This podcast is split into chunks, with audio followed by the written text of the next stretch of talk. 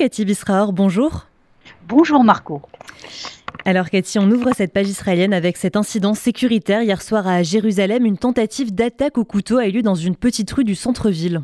Oui, exactement, au centre de Jérusalem, une nouvelle attaque euh, au cœur de Jérusalem. Il y avait eu d'autres attaques, comme on se rappelle, dans la vieille ville de Jérusalem. Cette fois, euh, le ou les terroristes ont réussi euh, à s'échapper. La police, pour l'instant, n'a pas retrouvé de traces.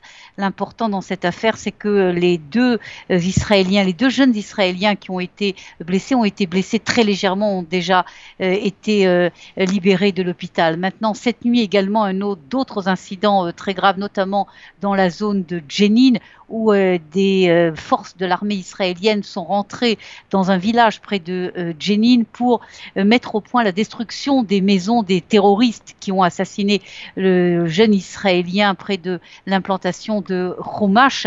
il y a un certain nombre d'opérations qui sont faites par l'armée israélienne dans le but justement dans quelques semaines de détruire ces maisons.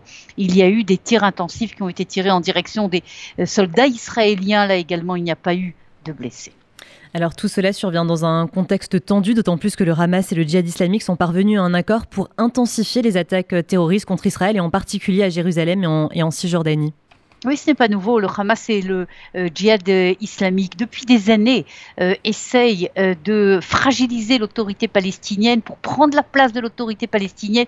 ils savent bien que le, mot d'ordre contre Israël, ça marche à chaque fois.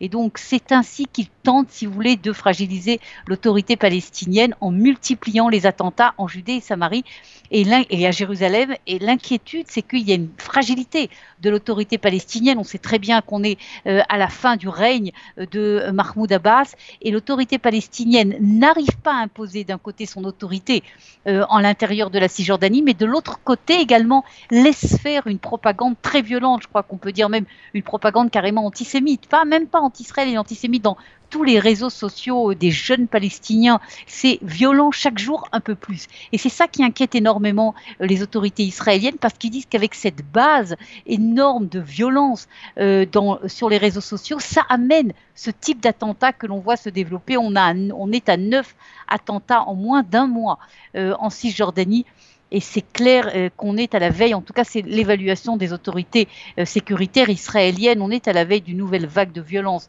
dans toute cette zone. Alors, autre sujet, Israël se prépare à l'arrivée ce lundi d'une tempête de grande ampleur surnommée Carmel.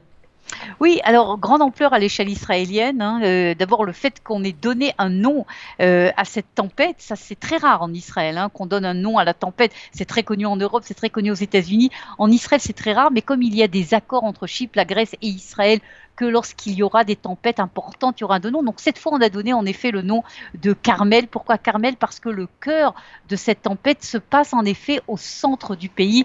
Cela veut dire au cœur, au nord du pays, pardon. Cela veut dire qu'il y aura énormément de neige euh, dans le nord-nord du pays, au mont Hermon. En ce moment même où je vous parle, on est à presque plus que 50 cm de neige. C'est beaucoup à l'échelle israélienne. On atteindra un mètre de neige en moins de à la fin de la de la journée dans toute la zone israélienne. Il y aura beaucoup, beaucoup de pluie, mais énormément au, nord euh, du pays. Maintenant, les Israéliens, ça ne les empêche pas euh, de sortir de leur maison apparemment, parce qu'on aperçoit depuis ce matin des embouteillages monstres en direction du sud du pays. Et vous savez pourquoi? Parce que lorsqu'il pleut, pleut, beaucoup au nord et au centre d'Israël, il y a des spectacles qui sont véritablement à ne pas manquer dans la zone du Negev, dans la zone de la mer Morte. Vous voyez des torrents d'eau énormes. Alors évidemment, c'est très dangereux, mais il y a également des points d'observation qui sont très connus des Israéliens.